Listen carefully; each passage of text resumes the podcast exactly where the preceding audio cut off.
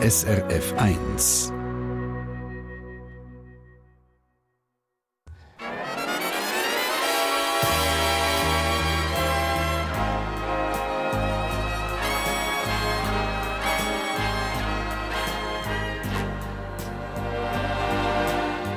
Persönlich.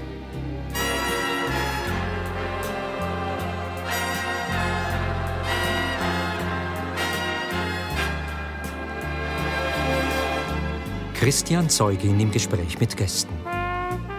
Einen wunderschönen guten Sonntagmorgen. Ganz herzlich willkommen zu unserer Radio Talkshow persönlich. Heute aus der Lokremise St. Gallen. Guten Morgen miteinander.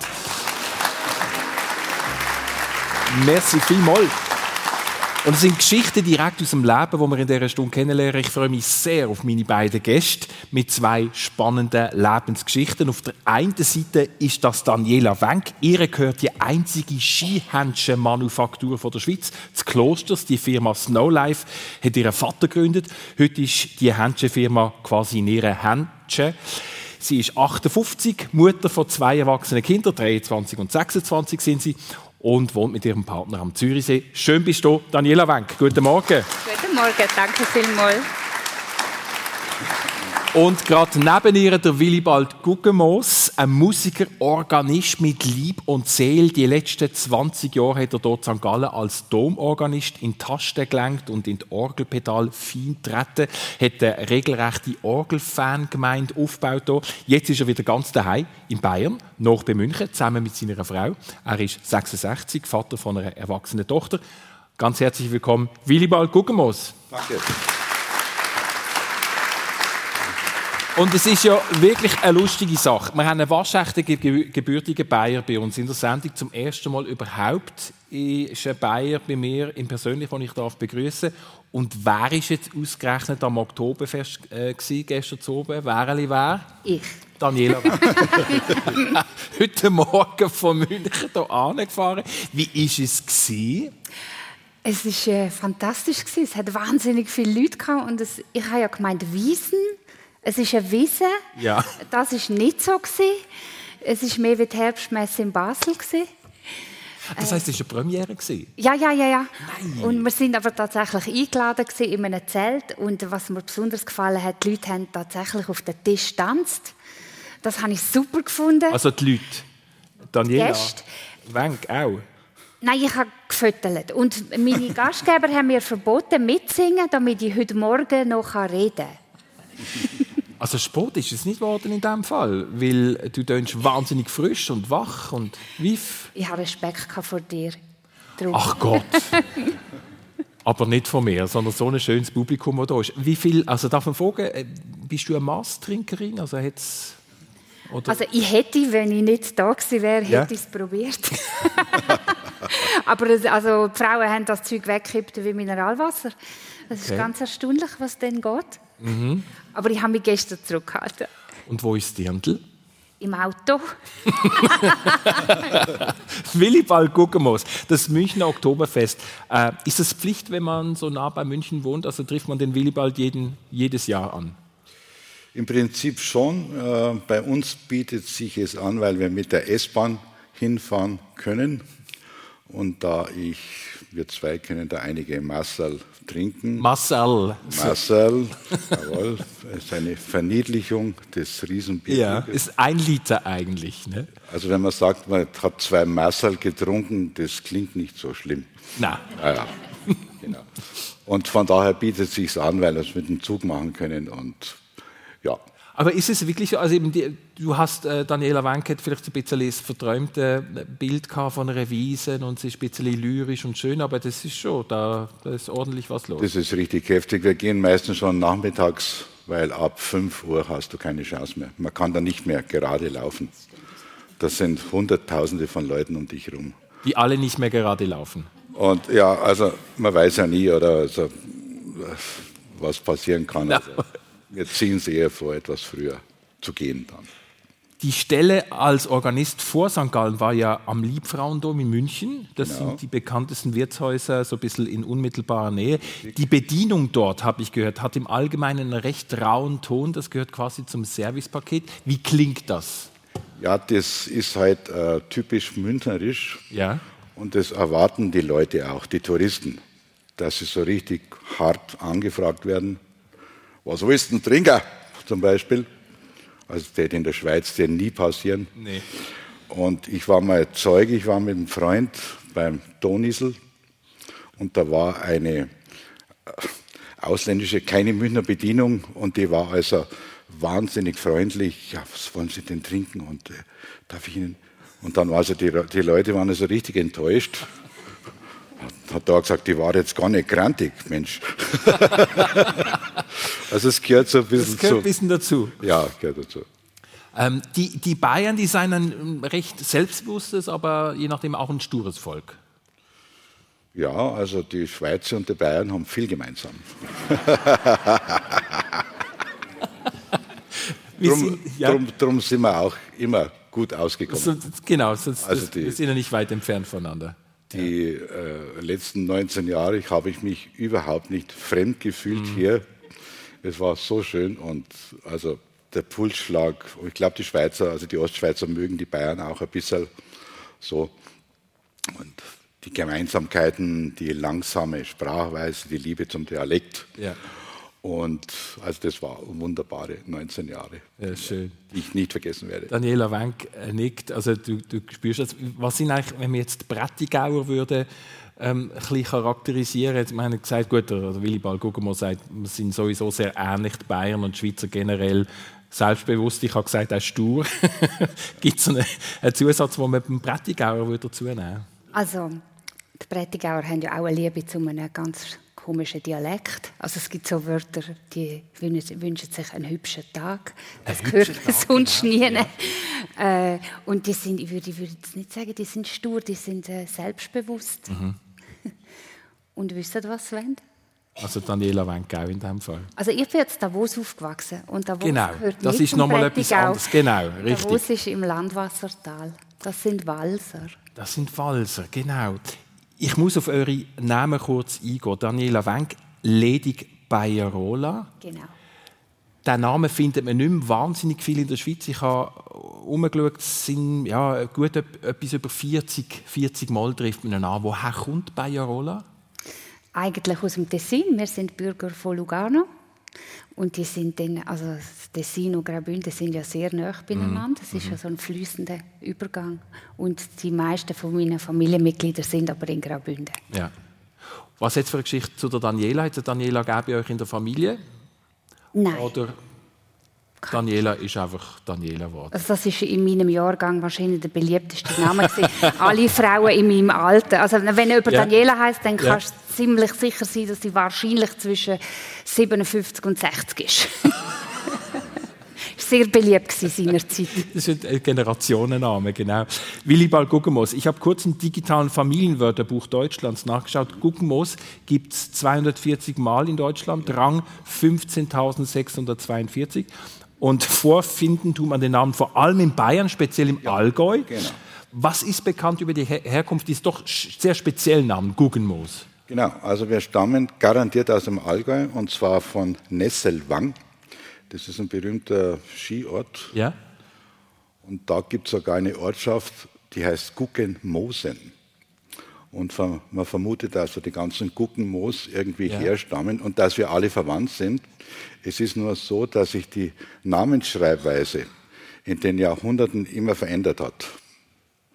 Das war einfach, damals gab es keine Computer, es gab keinen Duden, da ist jemand, hat sich angemeldet beim Gemeindeschreiber Guggenmoos und hat er hingeschrieben, wie es ihm gerade passt hat. Mit einem O, mit zwei O, mit drei G, mit einem G mhm. und so weiter. Aber vermutlich sind wir alle irgendwie miteinander verwandt, weil es eben einfach nicht so viele gibt. Ja, ja genau. Ja. genau. Und der Vorname Willibald, ich glaube, der Vater hieß auch schon Willi. Ja, das war damals in Bayern, war das Tradition, dass der Bur immer heißen muss wie der Papa. Ich habe es mir eigentlich immer anders gewünscht. Willibald, komischer Name. Aber mittlerweile bin ich ganz froh, wenn man nämlich den Namen meinen in Google eingibt. Ja. Komme ich als erstes. Ja. Und ich habe zum Beispiel einen Kollegen, der heißt Josef Meyer. Oh je. Da gibt es drei Millionen. Und wenn man über den was sucht, du kommst einfach nicht hier, oder? Also, also im Nachhinein wieder ein Vorteil. USP, das äh, wirklich ja. die Unique Selling Proposition, genau. genau. Das persönlich auf SRF 1 mit der Unternehmerin Daniela Wenk und dem Organist Willibald Guggenmoos. Daniela Wenk, Inhaberin von der einzigen Schweizer Skihändchenfirma. Der Vater hat die Firma mitgegründet, gibt es seit äh, über 50 Jahren. Du hast nach dem Tod von deinem Vater Nando Bajarola den Zügel selber in die Hand genommen. Ist dir das leicht gefallen? Nein, das ist mir ganz schwer gefallen, weil ich mich so eigentlich nicht so richtig können identifizieren, weil mein Vater ist sehr charismatisch war. Mhm. Er hat alle Kunden persönlich kennt und er hat auch selber die Designs gemacht von den Produkten. Äh, weil er einen technischen Beruf gelernt hat, hat er das selber können und es ist einfach sein Lebenswerk gewesen. Und am Anfang hatte ich sehr viel Mühe, mich auf das einzulassen und das dann zu meinem zu machen. Wie macht man das? zu sich holen, dass es ja, Zeit, Zeit vergeht natürlich dann und man muss es ja weiter betreiben. Das, das ist kein Selbstläufer, man muss das mhm. jedes Jahr wieder auf beistellen. Und äh, man tut sich dann auch mit den Mitarbeitern mehr einlassen. Und auf einmal hat man dann die, es sind dann nicht Beziehungen vom Vater, sondern es sind dann Mini-Beziehungen geworden mit den Mitarbeitern. Und das hat sehr viel geholfen, weil ohne die Mitarbeiter ist es gar nichts. Es braucht wirklich ein großes Team, um das jedes Jahr wieder auf die Beine zu bringen. Äh, und so ist es mit der Zeit dann zu mir geworden. Eben, du sagst eine charismatische Persönlichkeit. Dein Vater war Präsident vom Skiclub, vom Golfclub in Davos. Er ja. war unglaublich vernetzt, nicht nur dort, äh, sondern auch überhaupt in der Schweiz. Du, du fährst, glaube ich, jetzt einmal noch mit, mit dem Außendienst. Ja, im Herbst gehe ich, äh, wenn es geht, mit jedem. Wir haben drei, drei Außendienste, einen fürs Welschland und dann ist noch die Schweiz, also der Rest von der Schweiz in zwei Teile aufgeteilt und mit jedem probiere ich zwei Tage mitzugehen. Sie können dann aussuchen, welche Kunden wir gehen besuchen. Mhm.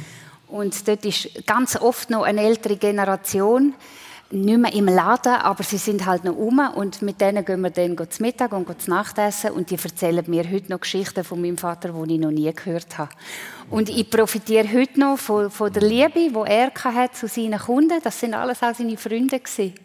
Und von dem kann ich heute immer noch ähm, profitieren, ist vielleicht nicht das richtige Wort, ja. aber das irgendwie noch wie mitleben. Und das ist schön für mich, weil er ja schon lange gestorben ist, ist er dann irgendwie immer noch ein bisschen präsent auf eine ganz schöne Art und Weise. Und dann habe ich auch wieder Freude am Geschäft. Und es gibt auch immer viel Ärger, aber dann denke ich, nein, jetzt weiß ich wieder, warum ich das mache, weil die Leute draußen sind, die das auch wahrnehmen und uns auch wirklich schätzen. Eure Firma ist des Klosters und die Vater hat auch der aktuelle englische König ja, ja, genau, der King Charles. Er hat selbstverständlich nicht ins Sportgeschäft können. Er ist als zu uns ins Geschäft gekommen und dann ist er persönlich bedient worden von meinem Vater. Und am Ende von seiner Ferien, von Charles seiner Ferien, hat er immer alle eingeladen ins Hotel, die Polizei und einfach alle, die ihn irgendwie bedient und beschützt haben. Und dann hat jeder, auch mein Vater, ein Pillendösli bekommen. Ein Pillendösli? Als, ein Pillendösli als Dankeschön. Und äh, das ist irgendwie lustig gewesen, weil wer braucht denn so etwas? Aber äh, ja, die haben wir dann gesammelt und äh, ja. Das heißt, die haben ein Pillendösli Sammlung daheim vom King Charles. kommt er denn eigentlich noch? Nein, er kommt schon lange nicht mehr. Nicht mehr. Schade. Achselzucken, gut. Die letzten fast 20 Jahre in St. Gallen als Domorganist, Willibald Guggemus. Wie war die erste Begegnung mit der Stadt, dem Dom, diese neuen Stelle? Gibt es da noch eine Erinnerung? Gibt es noch eine Erinnerung, ja. Und zwar, ich war vorher 17 Jahre in Wangen im Allgäu. Ja. Und St. Gallen habe ich eigentlich nur durch den Autobahnstadttunnel gekannt weil wir bestimmt im Jahr fünf, sechs Mal nach Abt Wilf gefahren sind, in die Sauna und in das schöne Bad. Und es war damals federführend, war das einzige in der Umgebung. Ach so. Das war ja. das erste und da sind wir also quasi immer durch die Stadt unten durchgefahren. Und gleich weiter. Und einmal haben wir gesagt, Mensch, jetzt schauen wir mal St. Gallen an. Dann sind wir also rausgefahren. Unsere Tochter war noch sehr klein, meine Frau und ich noch relativ jung. Und das war dann allerdings nicht so schön, Erstens war das Chorgitter abgesperrt in der Kathedrale. Mich haben die Chororgeln interessiert, natürlich als Organist, die historischen, und war auch niemand zu erreichen. Und also dann enttäuscht zum Auto zurück gegangen sind, hatte ich einen riesen Strafzettel über 200 Franken auf meiner Windschutzscheibe, weil ich, also neben der Laurenzenkirche habe ich geparkt, ohne Genehmigung und Feueranfahrtszone und was weiß ich. Und dann haben wir gesagt, St. Gallen, nie wieder. Das, das war also so 1989, glaube ich. Aber das ist sehr früh, ja genau. Genau. Ja. Und ich hätte nie im Leben geglaubt, dass ich dort zurückkehren werde und so eine schöne Stelle kriege. Also es war schiefer Auftakt, aber die Zukunft ja, war Aber danach hat es richtig gepasst, genau. Ja, genau. Ab 2004. Und eigentlich auf eine Weise immer gependelt, all die Jahre. Also ein Teil war immer hier und der andere Teil in Bayern. Ja, wir sind jede Woche gependelt. Ich habe also mal jetzt grob nachgerechnet, großzügig, und wir sind circa eine Million Kilometer gefahren. Das war natürlich gut für meine Fahrpraxis. Ja. Also, aber eigentlich sind wir jetzt froh, wenn es jetzt mal wieder ein bisschen ja, wird. Der Grund war da, mein Gott, ich habe Dienst gehabt von Samstagabend bis Mittwochmorgen. Und dann habe ich mit der katholischen Administration verhandelt, weil wir haben ein sehr schönes Haus da in München. Und dann haben sie gesagt, ja, wo sie ihre Freizeit verbringen, das ist uns egal. Hauptsache, sie sind am Samstag wieder da. Ja. habe ich gesagt, okay, dann behalten wir das Haus und ich hatte da meinen Flügel, großen Flügel und Hausorgel. Mhm. Und ja, dann haben wir das so gemacht und es war eigentlich immer sehr spannend. Wir haben uns jeden Samstag gefreut, wenn wir nach St. Gallen gefahren ja. sind und haben uns am Mittwoch gefreut, ach, wieder heim. also es war super, oder? Es war nie langweilig. Ja. Und, und wir heißen in diesem Falle Maria. Maria, meine Frau. Seit 47 Jahren an Seit der Seite 47 Jahren an meiner Seite. Mein bestes, was ich jemals gemacht habe, war die Heirat mit meiner Frau. Sie unterstützt mich in allen Belangen. Es ist ja nicht einfach. Ich, ich wollte gerade sagen, also der, der, der, der, der Organist ist weg von ja, genau. Samstag, Sonntag, eben, je nachdem. Hochzeit, also ja, kein genau. freies Wochenende. Genau. Das muss man als Partner. Die Scheidungsrate sonst bei Organisten? Ja, ist relativ hoch. Evangelische Pfarrer und äh, Organisten ist sehr hoch. Evangelische, ah, die ja. katholischen können ja nicht. Ja. Genau. Jetzt katholische. Genau. Ähm, ihr seid relativ jung Eltern geworden. Ja. Und das, als ihr noch nicht verheiratet wart. Ja, jetzt darf ich es ja sagen, jetzt ist es ja wurscht. War das damals, da, war, aber das war damals nicht so einfach, oder? Das war damals nicht einfach. Nein. Das, das war, ist 40 Jahre her. Also ich habe mich ja beworben an verschiedenen Stellen als junger ja. Mann. Ich hatte mit äh, 24 Jahren mein Meisterklassendiplom mhm. und ging da also quasi zu Bewerbungsgremien und Spiel und war alles immer brillant. Die Leute waren begeistert. Und dann kam danach das berühmte Gespräch und da muss man natürlich äh, alles sagen. Ja. Dann habe ich gesagt, ja, ich bin halt schon Vater und dann wurden die Gesichter, fielen dann runter und dann kam halt das Briefchen, wir wünschen weiterhin alles Gute für den weiteren Lebensweg und so weiter. Also es war nicht ganz einfach. Und bei der ersten Stelle, wo es geklappt hat, das war in Wangen im Allgäu, mhm. Da war ein Riesengremium, der ganze Pfarrgemeinderat und Musiker und ich habe da wieder vorgespielt, sehr schön und die waren begeistert, begeistert.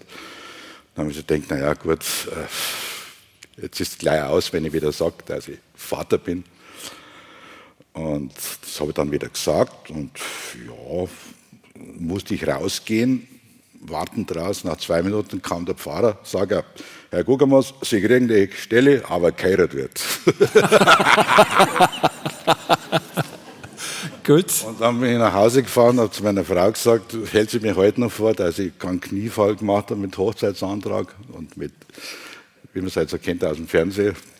Ich habe gesagt, du, jetzt müssen wir heiraten. und das haben wir dann gemacht und ja. seitdem ist es wunderbar. Wie habt ihr euch kennengelernt?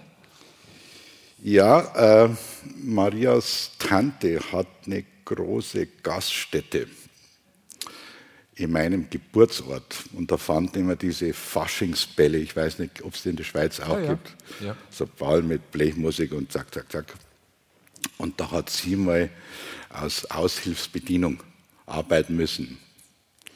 Und ich sah sie zum ersten Mal und gesagt, das ist sie. die Frau wird meine Frau. Also ich war 19 und sie war 15. Ui. Ja gut. Ja, und dann habe ich den nächsten Tag angerufen. Ah, wirklich? Ja, ja, ich habe gesagt, weil wenn dir mal das Bekannte das weg in einer Woche und kriegst nie wieder. Und dann habe ich sie angerufen, ob sie mit mir in Disco gehen will. ja. Sagt, ja, ja. Gott sei Dank. Also ich war schon immer, immer alles riskiert, oder? Ja, Entweder also oder. Das alles auf die Karte gesetzt hätte. Immer. Mein ganzes Leben ist meistens erfolgreich verlaufen, besonders damals. Und, aber ich kann das nicht so warten, oder? Ich bin sehr ungeduldig und Ja. muss alles sofort wissen. Entweder zack oder zack. Oder? Und in dem Fall war ich, in Daumen dem. Fall war es fantastisch. Schön. 47 Jahre, ich gratuliere euch zu Danke. Ja. schöne Zeit.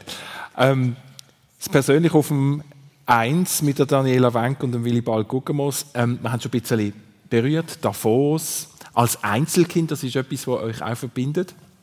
Als Einzelkind aufgewachsen von einem Vater, der, glaube ich, sehr viel bestimmt hat, Daniela. Im Sinn von, ähm, am Samstagnachmittag wäre Pfadi zum Beispiel nicht drin gelegen. Warum nicht? Er ist natürlich ein Hansdampf in allen Gassen und nicht viel daheim. Und am Samstag ist er auf dem Golfplatz und dann hat er wollen, dass ich mit ihm über den Golfplatz zu laufen. Und darum bin ich nicht im Pfadi. Und am Sonntag Ja, da ist er eben reformiert, gell? da ist es um Konfirmation gegangen, da hätte ich meinen Konfirmationunterricht sollen am Sonntagmorgen. Und dann hat er am Pfarrer angerufen und hat ihm gesagt, das kommt überhaupt nicht in Frage, am Sonntagmorgen sind wir auf der Ski. Das heißt, der Vater hat quasi Kampf die Spende selber Ja, ja, und, und, und, weißt, du, und mein Vater war bekannt genug gewesen und irgendwie, er hat einfach genug Gewicht gehabt, dass dann das auch erledigt war mit dem Kampfunterricht. Ich bin dann aber konfirmiert worden, also alles okay. Okay. Du sagst aber, jetzt, wenn wir von einem starken Vater reden, weiter zurück sind es lauter starke, unabhängige Frauen als Vorfahren. Sag mal bitte, wer ist das gewesen? Ja, also meine ähm, Urgroßmutter mütterlicherseits hat im, äh, das sind Deutsche gewesen, und sie hat im Zweiten Weltkrieg im Ruhrgebiet gelebt und hat dort äh, also Socken für die Armee gestrickt und hat dann ein Sportgeschäft gegründet in Wuppertal, wo äh, sehr erfolgreich war. Und da ist, also was mit meinem Urgroßvater war, weiß ich gar nicht. Der ist auf jeden Fall entweder gestorben oder im Krieg gestorben. Also sie hat das selber, selber gemacht und auf die Beine gestellt. Und hat dann das können meinem Großvater mütterlicherseits übergeben, wo er heimgekommen ist aus Russland. Und er ist nicht irgendwie heim aus Russland, sondern er ist, Er ist heimgelaufen. heimgelaufen aus, aus der russischen. Kriegsgefangenschaft. Genau. Das heißt, Er ist tough gewesen. Ein ganz taffer Ja. Mensch mit, Ja. mit, der, mit starken... Und man hat auch, das muss ich auch noch sagen, meine ganze deutsche ältere Verwandtschaft, die sind irgendwie so ein bisschen kriegsversehrt gewesen, vom Wesen. Weißt? Die haben einfach so viele harte Zeiten mitgemacht und Hunger gehabt und über so viele Jahre, die sind einfach ein bisschen natürlich zäher gewesen auch, als wir heute sind. Alle sind ganz spät gestorben und schwer gestorben, weil die Körper sind die Not so gewohnt gewesen. Da ist man auch nicht gerade gestorben. Also es ist dann lang gegangen, bis, bis sie wirklich gewesen sind und haben können gehen. Ähm, und sie sind so, ein bisschen so sehr ernst gewesen. Der Vater von Willibald war auch zurückgekehrt aus der... Ja, Gefangenschaft. der ist äh, mit 24 Jahren zurückgekommen nach siebenjähriger Kriegsgefangenschaft. Das muss man mal vorstellen. Ja. Der war sieben Jahre in Sibirien und war 24, als er heimkam. Also Wahnsinn, unvorstellbar. Und das war auch so typisch, du eben gerade gesagt hast, also aufgeben, jammern gibt es nicht. Er ist gestorben mit 95. Das ist. Ja, er hat, sich dann, er hat sich irgendwas gebrochen da am Bein, das komische Bein, ich weiß nicht, wie es heißt, und das meistens dann Ja. schlecht geht aus. Aber der hat noch mit 93 hatte die ganze Terrasse gepflastert, alleine, so Betonplatten hochgeschleppt, das war ein Hanghaus, oder? Also unbandig. Es war eigentlich immer mein Vorbild. Ich habe den Mann nie jammern gehört. Und wenn es bloß Kopfweh war, oder? das war Nix. oder irgendwas. Und aufgeben hat er gesagt, gibt es nicht, Bub. Es geht immer irgendwas. Ja. Und war schon ein Vorbild für mich. Oder? Und sie Wille. Und so. Hat er je über die Zeit gesprochen, als er in Gefangenschaft war? Oder war das jetzt Ganz so? wenig. Ja. Er hat bloß erzählt, dass die Russen die nettesten Leute sind, wo er jemals kennengelernt hat. Das ist eigentlich ein Paradox, aber er hat dann Details erzählt, dass also in Sibirien, es ist in vier Wochen im Eisenbahnwaggon gefahren, ohne zu halten. Würde ich mir vorstellen. Und haben sie den Verschlag aufgemacht, da waren 40 Grad minus. Und, und den Russen ist genauso schlecht gegangen, erzählte er, wie den deutschen Kriegsgefangenen. Die haben das Essen miteinander geteilt und Ja. so. Hat eine ganz große positive Meinung gehabt über die Menschen da drüben. Er ist danach Bürgermeister geworden. Er ist Bürgermeister geworden, also Stadtammann heißt es, glaube ich, in der Schweiz. Stadtdamme, genau. War das Ja. über 30 Jahre. Grand Personality und meine Mutter auch, oder? Das war, haben auch gut zusammengepasst. Und sie wollten nie, dass ich Musiker werde. Genau, das, auf das wollte ich hin. Die hätten sich eigentlich gewünscht, dass der Willibald ein Beamter wird. Ja, am besten in einer Sparkasse. Meine Frau sagt immer, also die Sparkassen, wo du gearbeitet hättest, die wären mittlerweile alle bankrott. Wieso? Ja, ich bitte jetzt keine so Zahlen. Kalkulator. Ja. Na, auf jeden Fall, sie waren dagegen, dass sie was Gescheites lernen, weil die Musiker waren damals wirklich Hungerleider. Also ich weiß noch, ich hatte einen sehr guten Orgellehrer als kleiner Bub schon. Und da haben also die Schüler statt Geld haben die oft Kohlen mitgebracht, mit einem Kohlenkübel, dass der seine Wohnung heizen kann. Also es war wirklich kein Spaß, also finan- von der finanziellen Seite. Ist klar.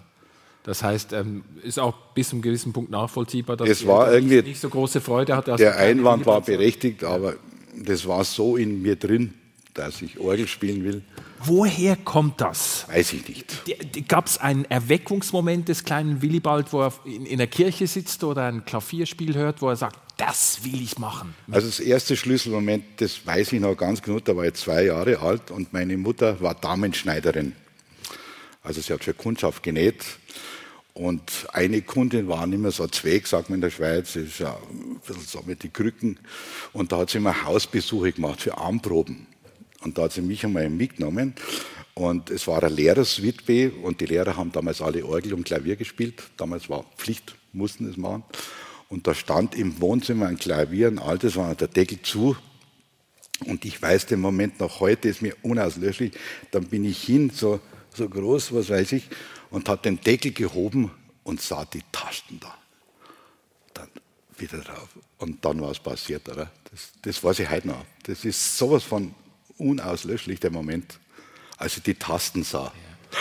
Das war also wie Weihnachten ganze und Welt, Ostern. die ja, aufgeht. Wahnsinn. Und seitdem war ich infiziert.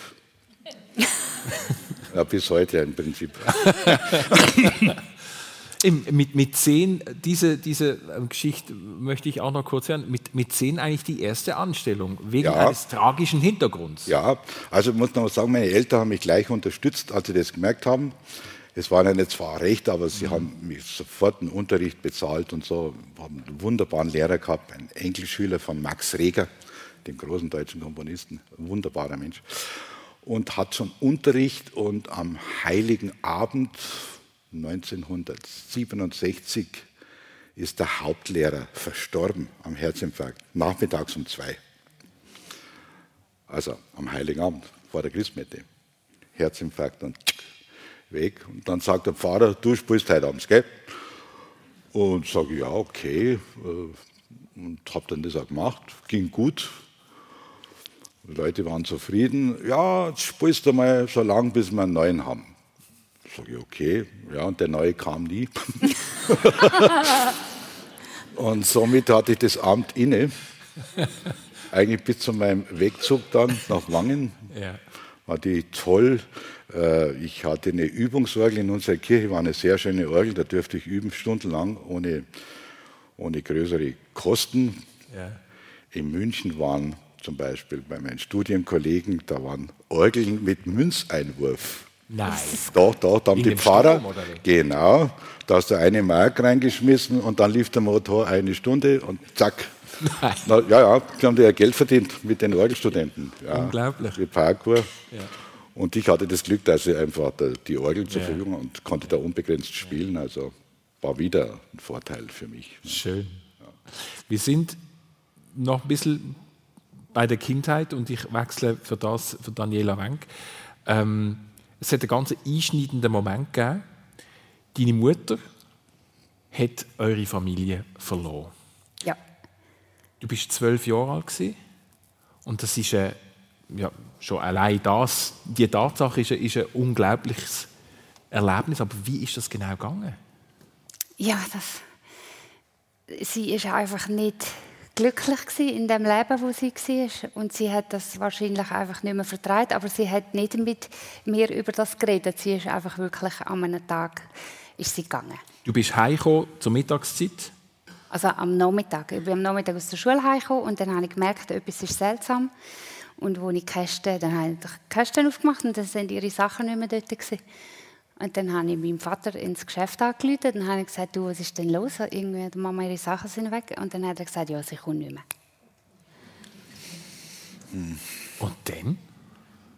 Ja, dann. Man ist zwölf. Also du hast ja dann irgendwie... Es ist einfach chaotisch. Mhm.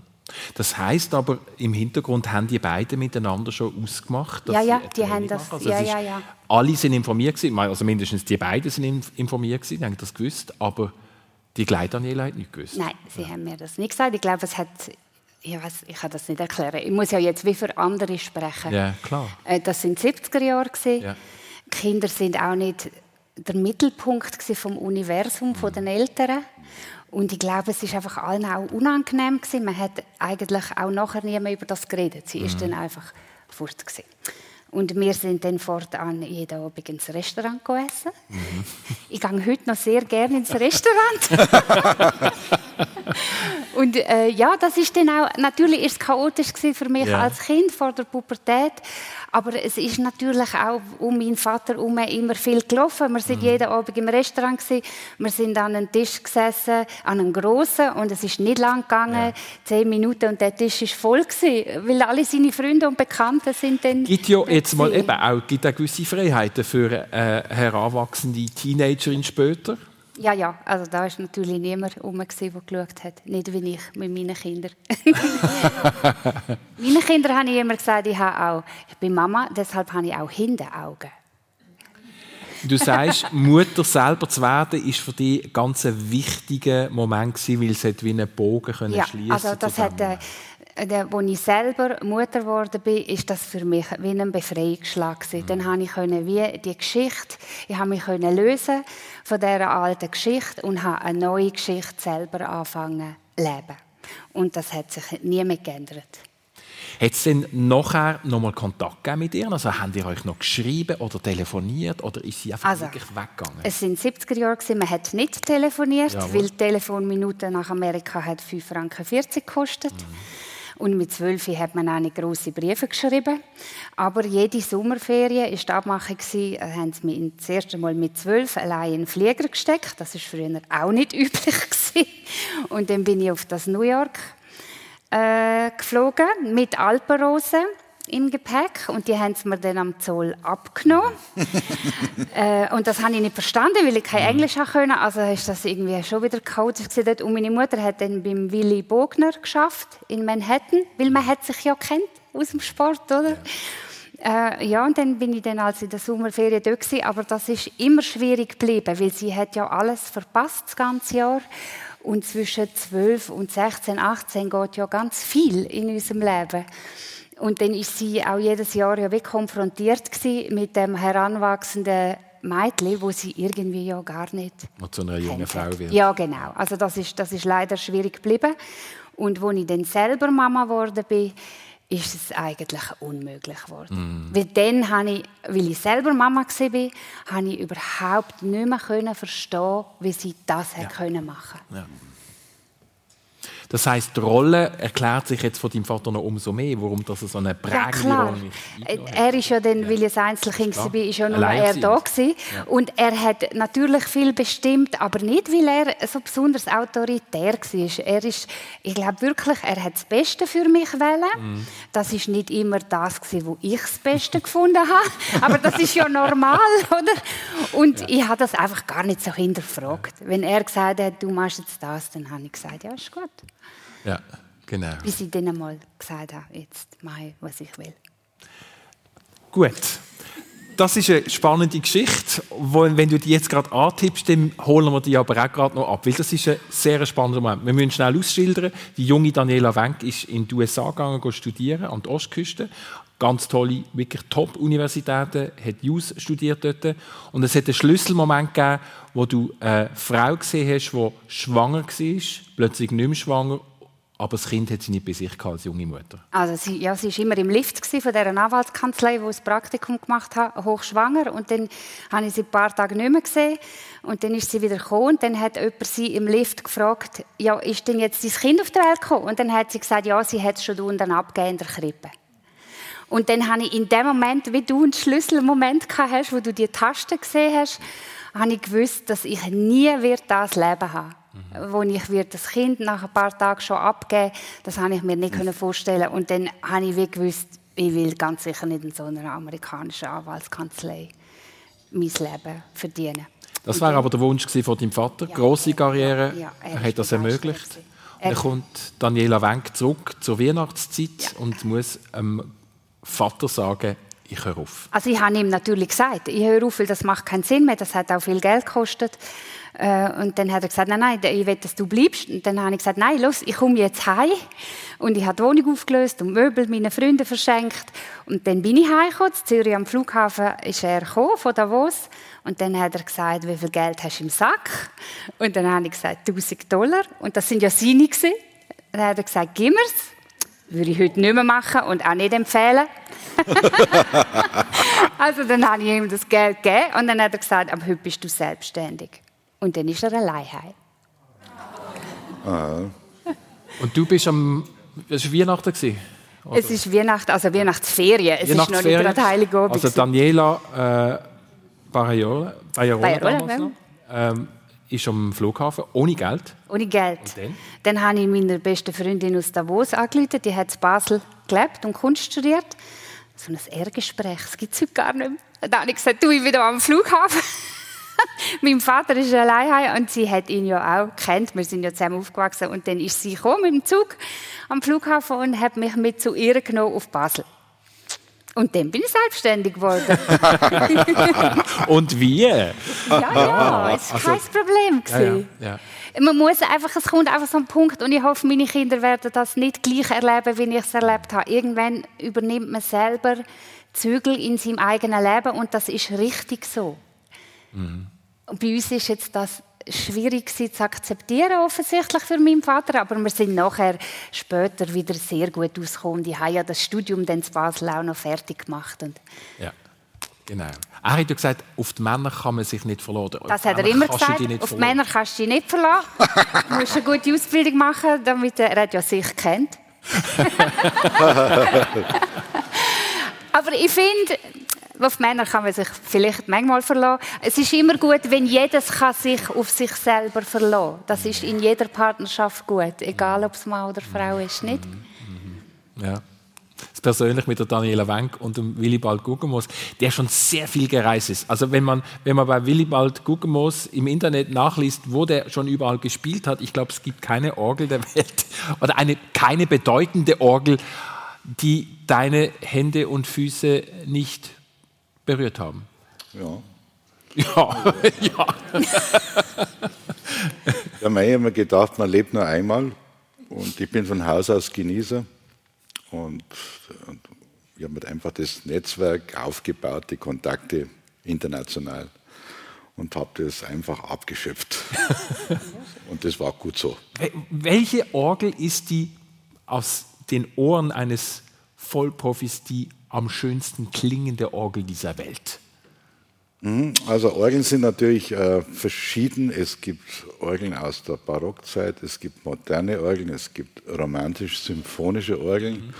Und da habe ich eigentlich immer irgendwo meine Lieblingskinder, ja. wo ich auch immer wieder gerne hinfahre. Also die besucht man auch immer wieder gern? Genau, das ist so wie alte Freunde und man sieht sich wieder. Und äh, Orgel ist ja sehr menschlich eigentlich. Ja. ja, ja, sie atmet, sie hat ihre Macken, sie hat gute Seiten, sie hat schlechte Seiten und man muss die guten Seiten finden mhm.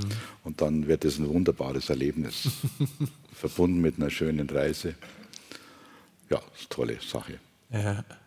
Wenn man die Möglichkeit hat, das zu machen. Ja. Und da muss ich wieder St. Gallen einfach loben. Also zum Beispiel meine deutschen Kollegen, die deutschen Domorganisten, die kommen nie weg. Die müssen immer da sein irgendwo. Wieso? Ja, es sind so viele Messen, die müssen am Tag oft dreimal spielen. Früh, Mittag, Nachmittag. Also der Tag ist. Und dann, wenn du mal weg willst, brauchst du tausend Vertretungen und so weiter. Und das war hier einfach fantastisch geregelt und hatte alle Möglichkeiten, das weiterzumachen. Und dafür bin ich sehr, sehr, sehr dankbar. Es profitiert, es, profitiert, es ist eine Win-Win-Situation. Ja, offensichtlich. Wir, erstens, wenn ich reise, muss ich üben. Ja. Übe ich Orgel. Mhm.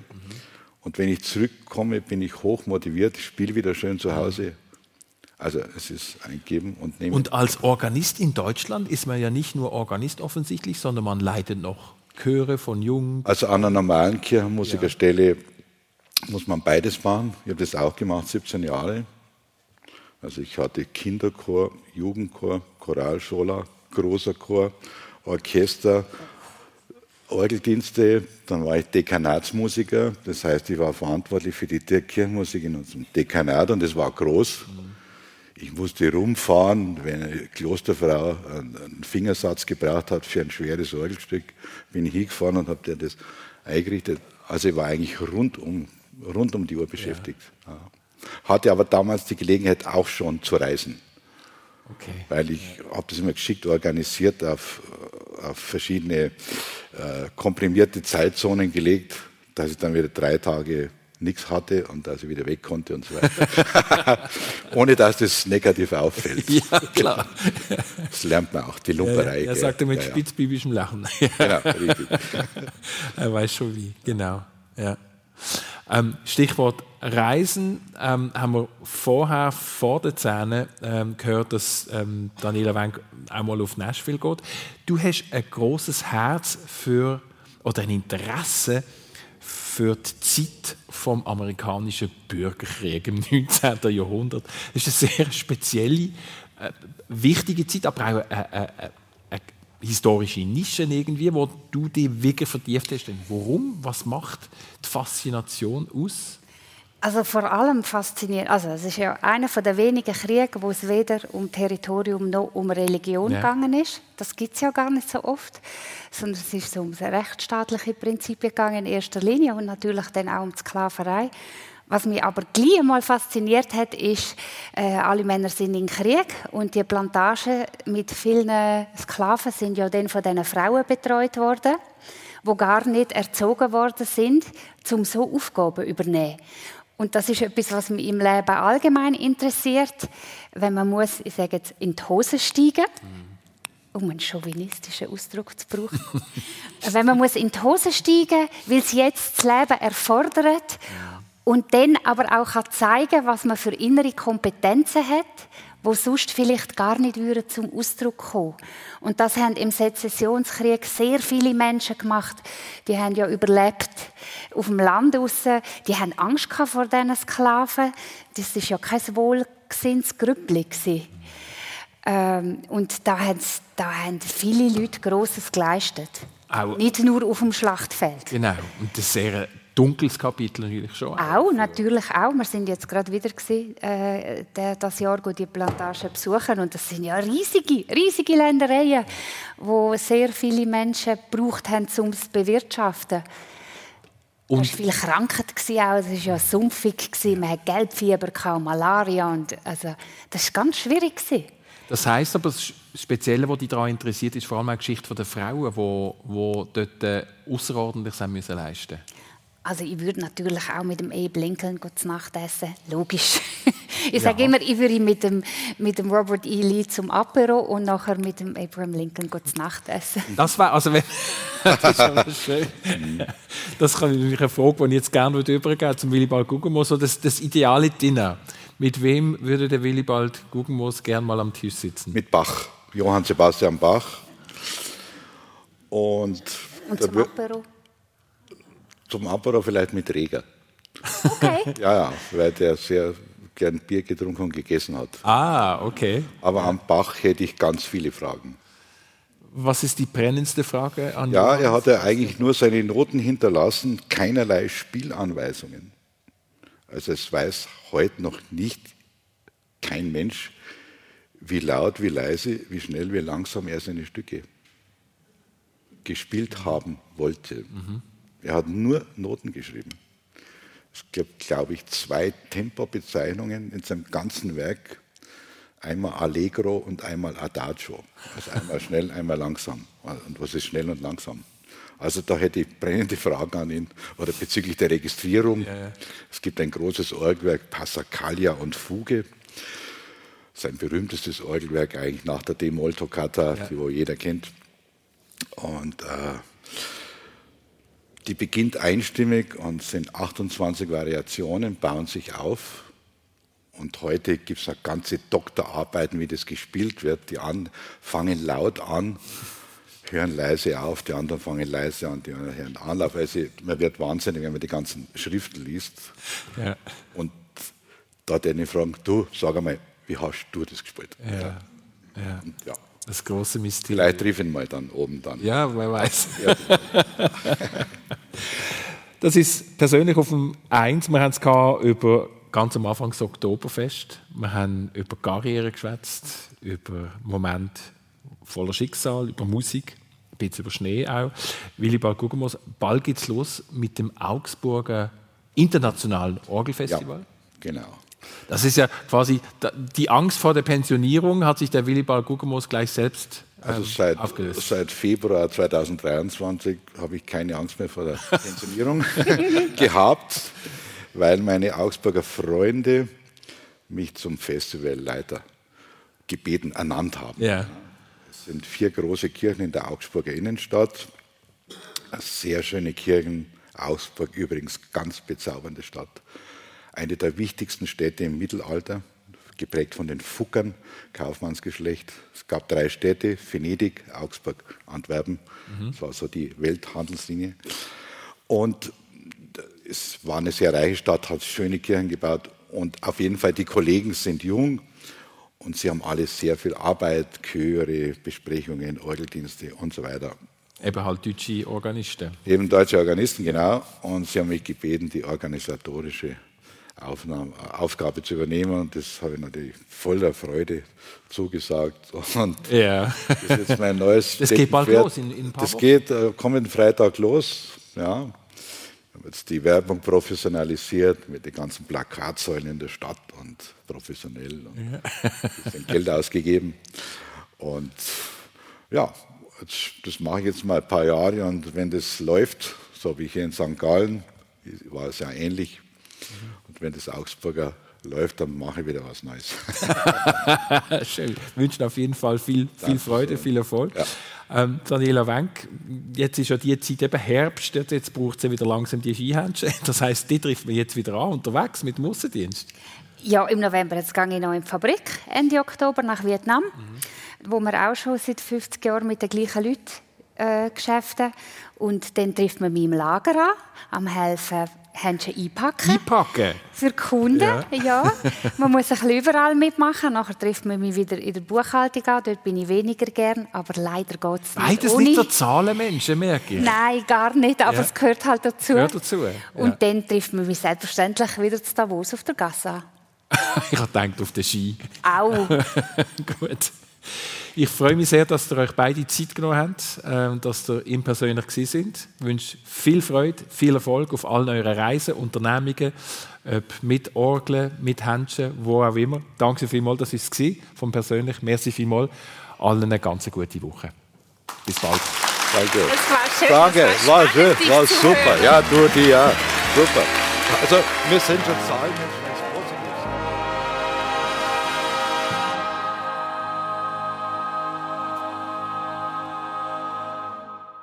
Christian Zeugin im Gespräch mit zwei Charakterköpfen. Daniela Wink, Inhaberin der Schweizer Händchenmarke Snow Life und Organisten Willibald Guckenmoos, live aus der Lokremise St. Gallen. Der Marco Gemperli und der Lukas Ossinger haben geschaut, dass technisch alles klappt. Und das persönliche Vollerlänge dann einmal heute Abend ab dem 10 Uhr auf SRF 1 oder jederzeit, wenn Sie hören oder die Sendung weiterempfehlen möchten, srf1.ch-persönlich. Und nächstes Wochenende empfängt Olivia Röllin dann die Abenteurerin und Moderatorin Maria Theresia Zwissig und der Musiker und Produzent Georg Schlunecker im Hotel Victoria Jungfrau zu Interlaken. Sie können live in der Sendung dabei sein und ohne Anmeldung einfach vorbeigehen. Nächsten Sonntag persönlich aus dem Hotel Victoria Jungfrau in Interlaken. Eine Sendung von SRF1. Mehr Informationen und Podcasts auf srf1.ch.